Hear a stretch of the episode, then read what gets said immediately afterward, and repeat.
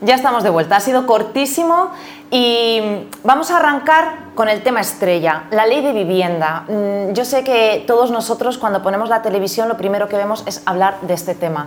Bueno, pues como no podía ser de otra manera, en nuestro programa de arquitectura e inmobiliario teníamos que tocarlo y además teníamos que hacerlo con una mesa redonda, eh, una fórmula un poco diferente al programa que solemos emitir normalmente, porque creemos que la ocasión merecía la pena.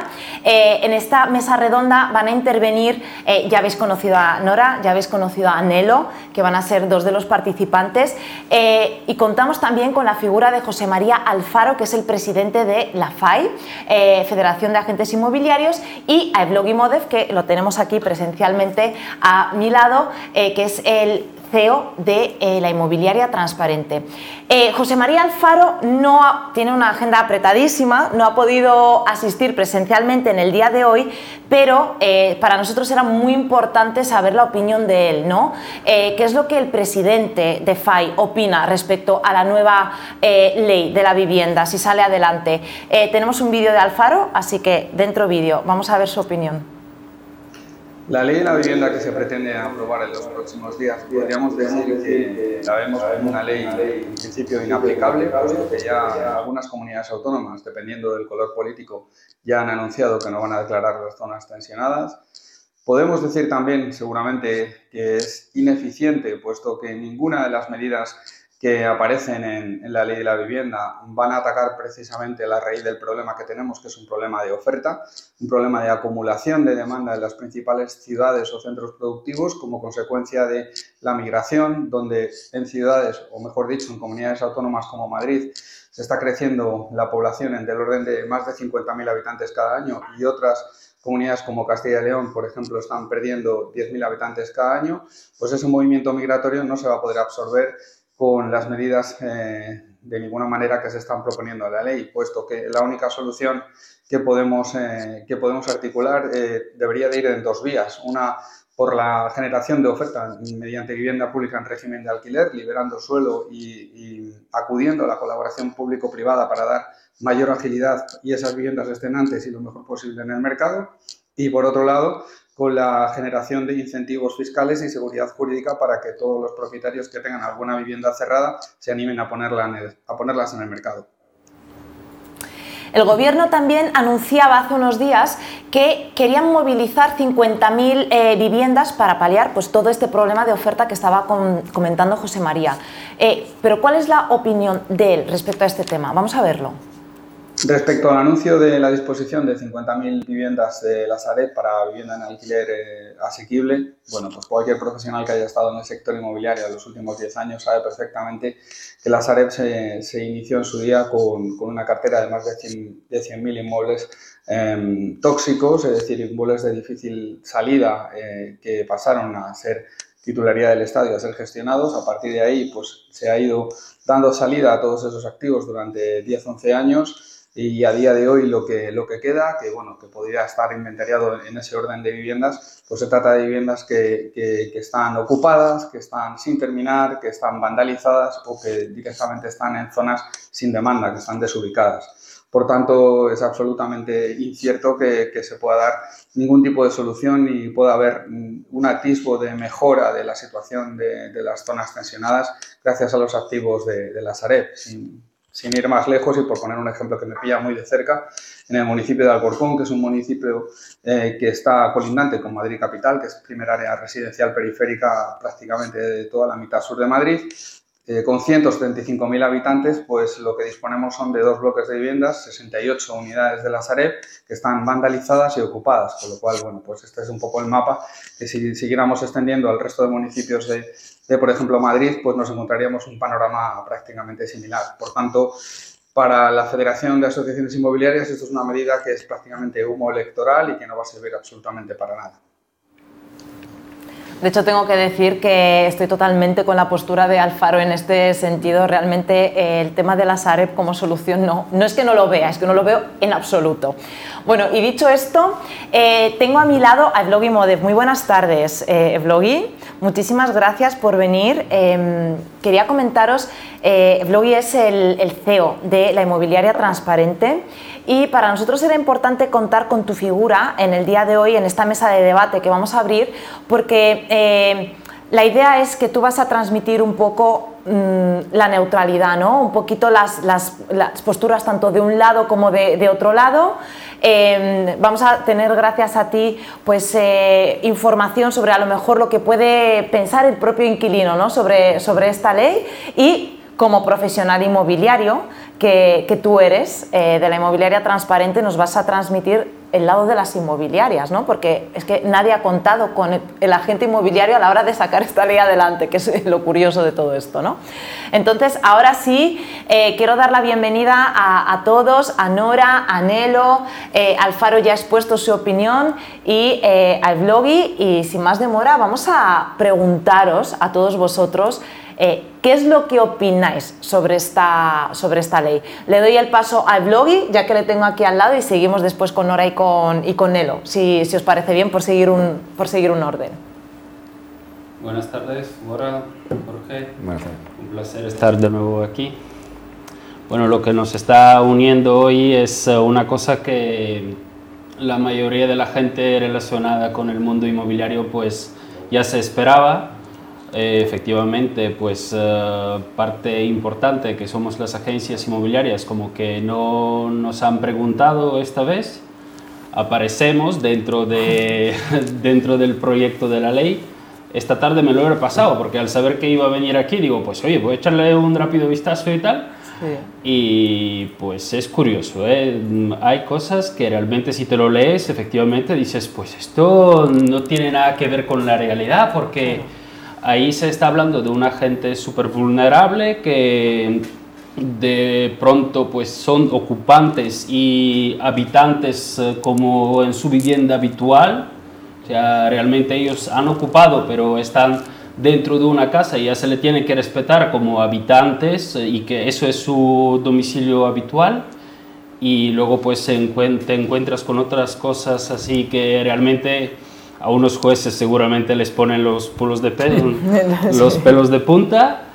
Y claro, es muy interesante todo, todo, eso lo que puedes encontrarte dentro, porque si en una parte aparece, además no es en negrita, ¿eh? hay muchas cosas que están en negrita, pero lo que pone que los agentes inmobiliarios pues ya solamente tienen que cobrar de la parte arrendadora, ok, pues yo siempre he cobrado de las dos partes, entonces si la ley me lo prohíbe a cobrar de la parte arrendataria, pues seguramente no vamos a poder tener ingresos por ahí, pues claro, no va a ser uh, una gestión que vamos a poder atender con tanto ánimo, porque efectivamente son las cuentas de cada un profesional y al fin y al cabo tenemos que estar atento a lo que el que nos paga, pues eh, es ahí donde vamos a trabajar como dicen algunos compañeros, a ver cómo, cómo hacemos, ¿no? Porque si no nos quieren uh, intermediar dentro del sector, pues uh, nos dedicaremos solamente a la compra-venta o qué es lo que hacemos. Porque ahora mismo lo que es el tenedor grande, que rápidamente pues uh, es casi cualquier vecino nuestro que puede tener unos cinco pisos y bueno, no se dice de qué importa. O sea, cinco pisos en Alcorcón, ¿cuántos son? Son medio millón que la mayoría está hipotecado, o sea, que no es que alguien es casi millonario, no, no, se trata de un inversor que está esperando de que eso algún día lo puede dejar a sus hijos, que es un vecino cualquiera. Hmm pues esos grandes tenedores ya han pasado por la oficina y han dicho, mira, yo quiero vender unos cuantos pisos rápido porque ya no, no, entra en mis cálculos. Claro. Porque en cualquier momento pues me lo pueden ocupar como mínimo o tener que pagar más impuestos que también están previstas. Es eh, una ley que yo creo que no se va a aprobar, o sea, no, no lo veo, además tan, tan rápido que ha salido, me sonaba igual como el Real Decreto de 2019 de la Ley de Arrendamientos Urbanos, que anteriormente la ley de 2013 era una ley pues eh, meticulosamente trabajada, que sí que hubo muchísimas consultas a todos los grupos eh, del gremio y en, todo, y en todas las federaciones y se estaban haciendo consultas y la gente, bueno, los que son los APIs eh, que estaban dentro del proyecto pasaban y nos preguntaban y esperaban nuestras eh, respuestas de cómo hay que aplicar, de qué duración darle al contrato, qué tipo de garantías, cuáles son los óptimos y demás. Y luego en 2019 hubo dos reales decretos eh, en menos de un mes, o sea que era una cosa política por completo. Entonces otra vez, pues el público, bueno, el público, lo que somos los ciudadanos, que todos estamos eh, muy activos en el sector inmobiliario, ¿verdad? Porque todos dormimos en un sitio por la noche, nos afecta a todos pues al final eh, acabamos eh, ante una ley que claramente está cumpliendo con los, por los intereses políticos de alguien. Entonces es, eh, es frustrante de que a esos niveles de la vida seguimos ahí y miras sumamente atentos en todos los más medios, atentos de esas cosas y de verdad, o sea, es eh, una ley que no está para nada, no, no está conectada con la realidad. Totalmente. Nora, no sé si nos escuchas, creo que sí. Sí, os escucho perfectamente y bueno, estoy de acuerdo con... Bienvenidos de nuevo, ¿eh? Es compañero y, nosotros es que no podemos estar más de acuerdo en que esto es una ley que sea, es una cuestión totalmente política. Eh, además, aprobándolo a un mes o poco más de un mes de las elecciones, está claro que tiene un componente de compra de votos total encaminado a un, a un sector de la población que lejos de beneficiarles les va a perjudicar enormemente esta ley. Si lo que se quería era proteger al inquilino, ahora mismo están más vendidos que nunca con esta ley. Con la aplicación tajante de esta ley se van a quedar los, desgraciadamente, los que más lo necesitan se van a quedar más, mm, bueno, en la calle literal, ¿vale? De hecho, hay un... Leyendo anoche también el borrador de la ley me hizo gracia, ¿no? Porque ahora ya también a la gente que, la, que vive en la calle también le dan un, protagonismo en la ley, que me parece lógico, pero es que, es que cada vez van a ser más, desgraciadamente. Eh, esto no hay por dónde cogerlo. Yo, mm, algunos dicen que no se va a aprobar. Hombre, el acuerdo lo tienen ya para, para aprobarla. Si no lo aprueban será porque no quieren, porque, bueno, lo han hecho y yo creo que sí que la van a aprobar.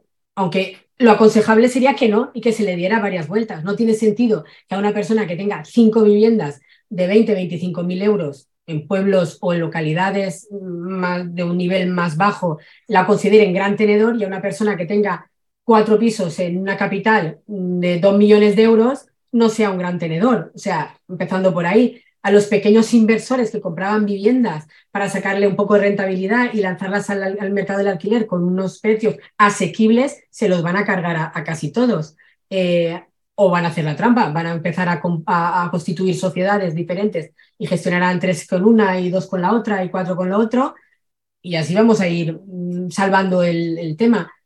Con lo que respecta al, no poder cobrar honorarios a, los inquilinos, pues también se equivocan, porque está claro que a un inquilino si no paga unos honorarios le va genial y si no paga la renta mejor y puede vivir gratis le va fenomenal. Pero vamos a ver, si tú confías en un profesional y pagas unos honorarios, te va a defender durante el tiempo que estés en esa casa. Y los contratos, aunque la ley diga una cosa, siempre se pueden hacer de una manera que favorezca un poquito más o un poquito menos, o, es decir, siempre cumpliendo con la ley, se pueden hacer las cosas de una manera u otra. Si al final el único que paga cuando es el propietario, nosotros en vez de hacer de mediadores y de balanza, vamos a ser defensores del propietario, pero, pero porque al final va a ser el que nos va a pagar. Entonces, ¿quién queda más desprotegido? El inquilino, otra vez. Es decir, una ley que se ha hecho pensando únicamente en blindar a los inquilinos, de ahí el, tema de los desahucios, que me parece una aberración. Está claro que a la gente no la puedes dejar en la calle, pero vamos a ver, que cualquiera pegue una patada en la puerta y haga suya una vivienda, eh, porque sí, eso es que tampoco se puede permitir, porque esto es aquí la ley de Pancho Villa. Entonces, mm, hay que ser un poquito más serios y rigurosos, porque la ley de vivienda afecta a los de un bando, a los de otro, a los que piensan de, un color, de otro y a todos. Y esto no se puede hacer una batalla ideológica, que es lo que es esta ley, completamente ideológica y pensando en un sector. Mm, para mí es un desacierto total y que nos va a traer mm, graves consecuencias en el futuro. Nelo, te damos voz antes de entrar un poco más al barro, por decirlo de alguna manera. Y... es un tema tan importante, eh, muy difícil eh, tratarlo en pocas palabras y en pocos minutos, porque caemos en el mismo error que otra gente que debería ocuparse de una forma más seria de estos argumentos no han hecho. Y por lo tanto no es fácil decir en dos minutos si es justo o no. Una tramitación tan rápida de un tema tan importante, la vivienda, la vivienda que mueve el mundo económico, la economía de cualquier mercado de un determinado nivel se mueve si se mueve el mercado eh, inmobiliario. Si se para el mercado inmobiliario, el alquiler, el alquiler es prácticamente la parte que introduce al mundo inmobiliario de la compraventa, porque cuando hay un mercado de alquiler interesante, siempre detrás hay un mercado inmobiliario eh, brillante. Por lo tanto, comparto totalmente lo que decía Nora y el otro compañero, porque si la idea era eh, tutelar, cuidar del, del inquilino, eh, eh, la cosa no va, porque mm, la ley se contradice, o sea, hay contradicciones en, en, muchas cosas. No quiero hablar de parte política porque claramente cae, como siempre, en un momento que es oportuno, sabemos para quién o quién no. Nosotros somos eh, profesionales y son años que estamos luchando para que el sector vaya realmente cuidando y tutelando, cuidando del propietario y del, del, del comprador o del inquilino. De esta forma, mmm, más de una vez mmm, no hemos podido tener voz en capítulo. Esto, esto es el verdadero problema, es decir, escuchar también a gente que vive y ayuda, porque realmente las agencias inmobiliarias y toda la, nue la nueva digamos, generación de agencias inmobiliarias, como bien decía Nora, escuchábamos también a José María, son profesionales que estamos luchando para que todo esto, sin tocar la economía, porque la economía se, se va moldeando, se mueve sola, es decir, cuando uno se equivoca, el mismo mercado que, que ajusta y que, y que da el mismo ajuste que tiene, que tiene que dar. Hacer una ley seguramente es importante. Las leyes son importantes. Como seres humanos, para poder vivir en comunidades, necesitamos de leyes. No somos, eh, desgraciadamente, en este caso, eh, animales, porque los animales tienen otro, otra forma de vivir entre ellos.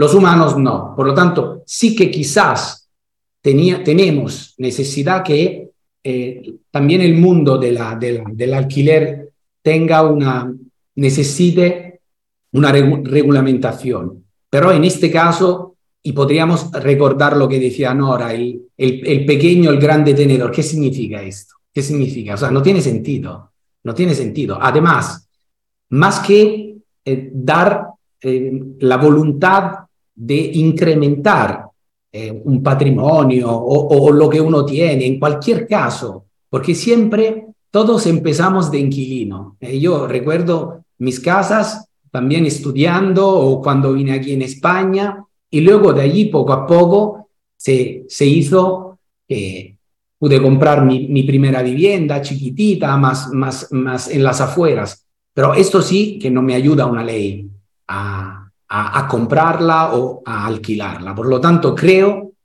que eh, es una ley que desgraciadamente se aprobará, creo, se aprobará, que pero eh, espero que la gente mmm, que esté allí eh, valore verdaderamente no el, el, símbolo político, sino la ayuda verdadera a la gente, a los ciudadanos que lo que necesitan de verdad. Hemos tenido un, vamos, un, unos pequeños comentarios de cada uno de vosotros. Eh, ya habéis dado unos tips, pero esta ley yo creo que nace en principio, la venden como para ayudar a, a, a los más débiles o a, a, los puntos más flojos, pero crea unas lagunas que bajo mi entender, bueno, y lo que quiero es vuestra opinión, eh, ya se ha comentado en alguno de vosotros, y es eh, ahora mismo la inseguridad para el propietario a la hora de, de alquilar. Eh, luego está el tema, por ejemplo, no toca el tema de la, de la, ocupación, que eso quita también inversores y al propio propietario particular que tenga una vivienda, tenga dos, eh, que necesita, o sea, no puede permitirse tener esta vivienda vacía y si se le mete un ocupa no puede pagar los, los gastos. Y, una serie de, puntos y de temas que toca que, creo que lo que hace, como decía Nora creo en su intervención, es desfavorecer al final, porque crea una, una, duda. Eh, también comentaba, no sé si ha sido Oye, el tema, por ejemplo, de, la comisión de alquiler. Bueno, eso ya es un sector, yo no es mi sector el inmobiliario, pero también hay muchas veces que si esos honorarios es necesario cobrarlos, los van a cobrar por otra parte o el servicio va a ser, va a ser, va a ser menor, ¿no? Entonces, todas estas mermas al final eh, decían ahora que la va a repercutir el cliente, pero a peor. Entonces, si nos podéis dar en eso, un minuto, dos minutos, un comentario de si el cliente, o bueno, el cliente no, o sea, el usuario final o la persona débil va a ser realmente beneficiada de esta ley o va a ser al contrario un efecto rebote que lo que va a ocasionar es una bajada de alquileres y eh, que el sector vaya un, a peor. Nora, si te parece. Bueno, pues evidentemente no hay más que ver. Además es que cuando ya se han hecho pruebas en otras ciudades o en otros países y el resultado ha sido negativo, yo creo que no hacía falta insistir en el tema. Si ya has visto que no ha tenido resultado, ¿para qué lo haces? Busca un consenso, porque esta ley, que finalmente la primera ley de vivienda, la primera ley de vivienda tendría que estar consensuada por todos los grupos políticos que son los que nos representan a todos. No deprisa y corriendo, eh, aunque deprisa y corriendo, llevan dos años peleando, mm, que decir, aunque ahora se ha acelerado en el último tramo porque interesaba sacarlo antes de las elecciones. Pero esto es muy serio y no tendría que estar eh, por una cuestión ideológica o por un interés electoral hacer esto así. No, esto es muy serio y tendría que ser una ley consensuada para que en el futuro España tenga realmente un parque de vivienda social para dar solución a la gente más desfavorecida, pero es que la gente más desfavorecida afortunadamente no es la mayoría y tienen que legislar para todos para los que tienen una situación media, para los que tienen una situación más favorable y tiene que haber una ley de vivienda para todos. Y no se puede legislar haciendo igual a un tenedor, a un gran tenedor que tiene 40.000 viviendas, compararlo o hacerle las mismas leyes, las mismas normativas que al que tiene cinco. Es que es un poco absurdo porque no funcionan igual. Pero como lo han hecho todo así, de la manera que lo han hecho, al final, como dicen en mi pueblo, apagarlo poca ropa. Y efectivamente, estamos convencidos, no hay más que ver el, eh, que el, inventario de vivienda no hace más que bajar de alquiler, de compraventa también, pero de alquiler, y la gente se buscará la vida, pues ahora se está dando el boom de alquilar habitaciones o alquileres temporales, o que, que lo que hace es dejar más vendidos todavía a los inquilinos. Entonces, con esta frase tuya, Nora, me ha encantado. O sea, si se buscaba proteger al inquilino, ahora están más vendidos que nunca. Yo creo que esa es la frase estrella que puede resumir un poco, un poco, ojalá un poco, me equivocara, Ojalá, me equivocara. Gracias, creo que no te vas a equivocar.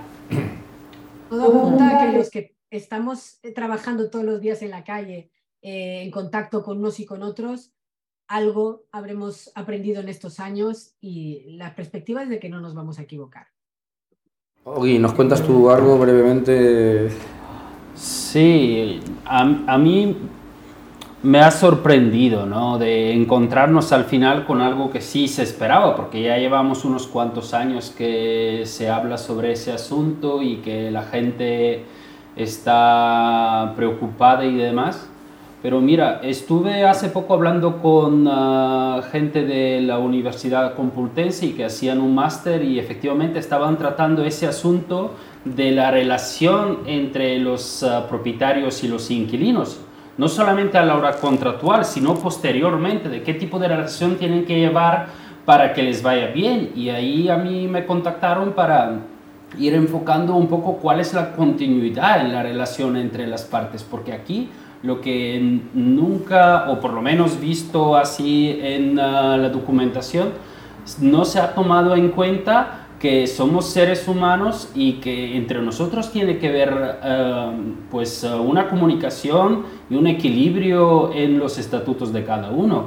Efectivamente, aquí se han tomado notas y se han aplicado unas, pues, unas obligaciones y luego se han, se han hecho unas definiciones de cada uno de los bandos y los han separado por completo. Mm. Y efectivamente van a sufrir todos porque los que sí que tienen uh, un parque de inmuebles muy importante, pues esta gente en primer lugar hay que ver cómo lo han obtenido y luego porque hay muchos inmuebles que son inmuebles que anteriormente era vivienda de protección oficial, pues posteriormente por las zonas uh, pues ya históricas, porque sí que se han quedado ahí reflejadas cuáles son las razones, se han quedado decadentes, pues luego algunos fondos de inversión los han adquirido y ahora mismo esos fondos de inversión pues eh, en algunos momentos se encuentran con unas dificultades que los tienen ocupados, etcétera. Pero luego, pues por otro lado, tenemos mucha gente que sí que está vulnerable, que eso se entiende, pero también me he encontrado hoy con un término que se llama sin hogarismo. O sea, que hay gente que son sin hogar, que si han vivido más de una, un año en la calle, que tiene que ser muy duro, pues esta gente pues también llega un momento en el cual pues ya queda reflejada dentro de esa ley y demás. O sea, yo veo que es una situación que está, que está como tirando una bomba y luego pues de eso pues que se salva cada uno como pueda y efectivamente no, se no hace conexión para nadie, o sea, no hace conexión para nadie porque ahí ni una bonificación fiscal, ni algún tipo de, pues, eh, para la gente que, que, está estimulando la economía o para, que, o para la gente que ya tiene un patrimonio es eh, sumamente así cogido con pinzas sueltas y se está, se está aplicando y pues eh, a, ver qué es lo que ocurre. Es, eh, es un poco triste lo que estamos viviendo, pero sí, es una noticia grande, desde luego. Ahí la tenemos. Nelo, no sé si te tenemos por ahí, nos comentas un poquito. Yo, en línea general, como decía antes, creo que es importante tener una buena ley que regulamenta el mundo de la vivienda. En esto creo que estamos de acuerdo, es decir, no se puede vivir sin ley, pero no es que para tenerla hay que hacer cualquiera. Por lo tanto, no es criticar por criticar, porque siempre es bueno decir, seguramente es bueno eh, ayudar o favorecer que todo el mundo, que los jóvenes puedan adquirir a una vivienda. Pero, por ejemplo, en este caso, y repito, no me importa el tema de, de la política, pero cualquier gobierno debería hacer una buena campaña social, es decir, ayudar ya de una forma diferente, no cambiando la economía o tocando la economía o metiendo la mano dentro de personas que en cualquier caso no podemos eh, juzgar los grandes o pequeños tenedores o lo que sean, porque si una propiedad es propiedad y no ha ido, digamos, y lo ha hecho de una forma legal, esto genera dinero, economía, movimiento. Por ejemplo, en la ley yo estaba leyendo, porque tampoco me, nos ha dado tiempo de informarnos bien de todo, porque dice una cosa, luego dice otra. Por ejemplo, una de las, de las partes que han prohibido, una de las cosas más importantes, la, la prohibición del acuerdo entre las partes. O sea, esto como principio es un principio que va en, contra de cualquier sistema económico. O sea, el acuerdo entre las partes, oferta y demanda. Porque si falsas una de las dos, estás falsando el mercado. Y esto daño de alguna forma lo va a provocar de otra forma. Em, el tema de que eh, no se ha hablado de cómo invadirá todo esto en la, ley de la comunidad económica, que ya tenían unas leyes relativas eh, Aquí en Cataluña, donde yo vivo, hay la ley de la pitacha. ¿Qué, ¿Qué, haremos con esta ley? No vale. Ahora se aplica. Habrá una ley, entonces en una parte se aplica, en otra parte no, no se aplicará. Mm, es decir, entiendo que es una ley tan importante, tan grande, que habrá que explicarla, que seguramente habrá que mejorarla, pero seguramente como principio, yo hablo del principio en sí mismo. Mm, mm, creo que hubieran tenido que hacer más una campaña a nivel social, promoviendo, construyendo, ayudando, eh, dando trabajo, eh, no desfavoreciendo. Por ejemplo, una cosa importante es que en todo esto se han olvidado del tema de la posibilidad de eh, los ocupas. ¿no? Esto lo hemos siempre hablado. O sea, tú eres propietario. ¿Qué significa una, una casa? eso y también, perdonarme, ahora eh, tener una casa vacía porque a lo mejor tú la usas de otra forma, yo qué sé, porque veraneas allí o tienes un estudio, no lo sé, y eh, te van a aumentar el LIBI, o sea, eh, son, Jorge, son más de una cosa. Creo que en línea general no, no se tiene que tocar, la economía tiene que ser fluida, fluyente, libre. Hay que eh, mantener el límite, no tanto también el tema esto de obligar a una, a una, a una profesión como la nuestra, decir, no, de esto no cobras. Y de ahí sí.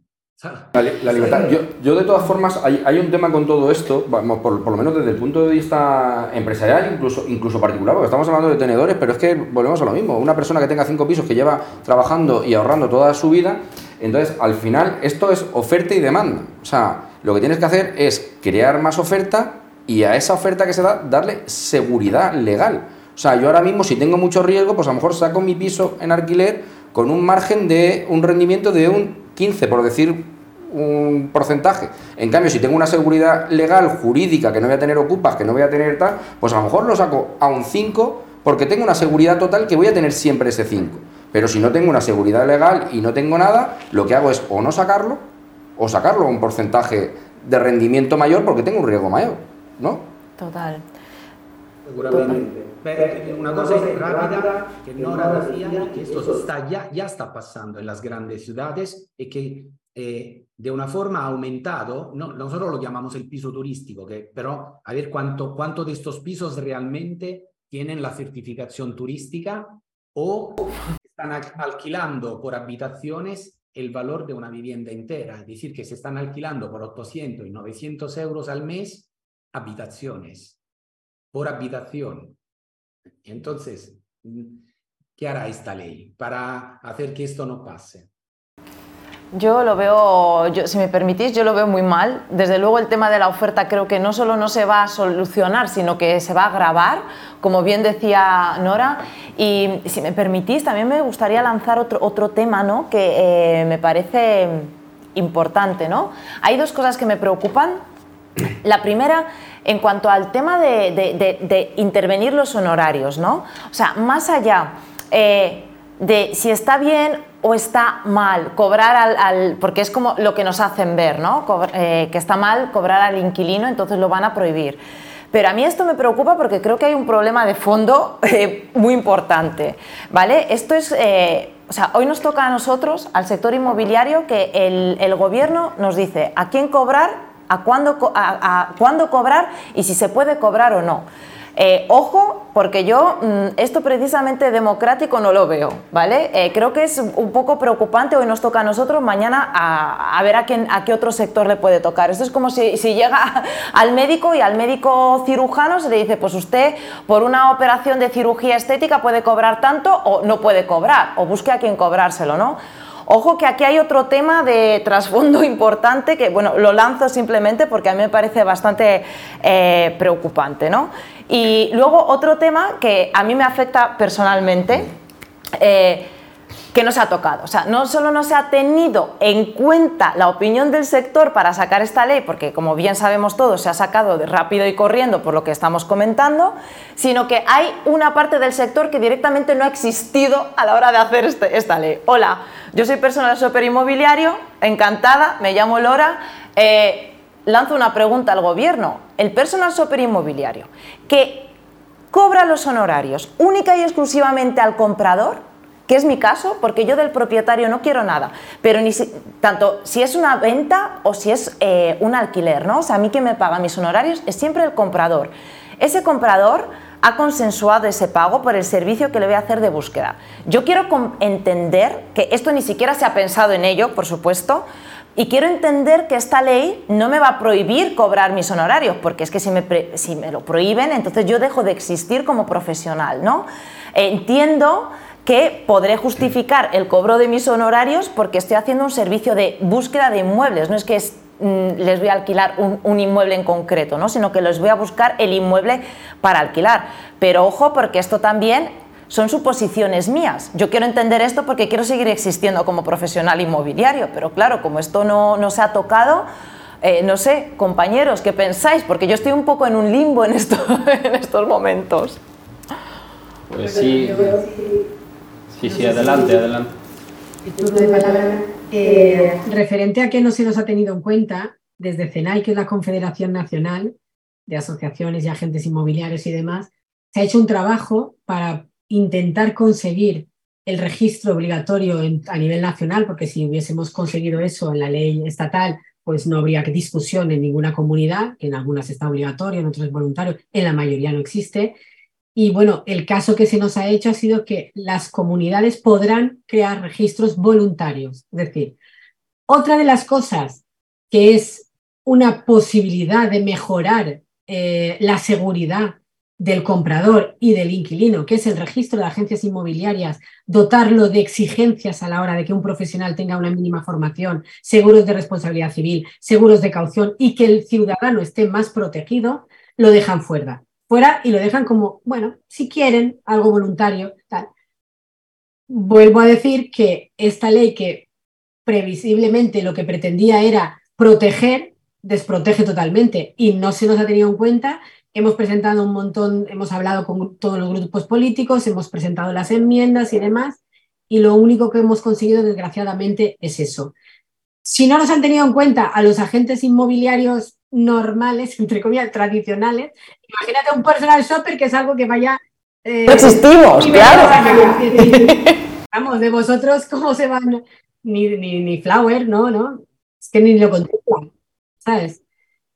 Es un, yo Estoy triste, la verdad es que estoy triste porque, me parece una pérdida de una oportunidad de haber hecho una cosa bien hecha, eh, sentar las bases para el futuro, para una política de vivienda a nivel nacional, si se hubiese consensuado con todos. Ahora, ¿qué pasa? Imaginaros que hay un cambio de, de gobierno, porque bueno, hay unas elecciones y las cosas parece que están reñidas. Hay un cambio de gobierno y ahora ¿qué hacemos? Lo que hemos aprobado lo tiramos a la basura y volvemos a hacer, ya estamos otra vez dos años peleando otra ley, otro cuatro, es que esto no es serio, es que no es serio. No. Yo sé que educación, sanidad y vivienda, que son tres de los principales eh, sustentos de, cualquier mm, país, debería estar consensuado y da igual quién mande y quién venga a mandar y quién deje de mandar. Es algo que no debería de pasar, porque así lo único que se hace es destruir, no se construye.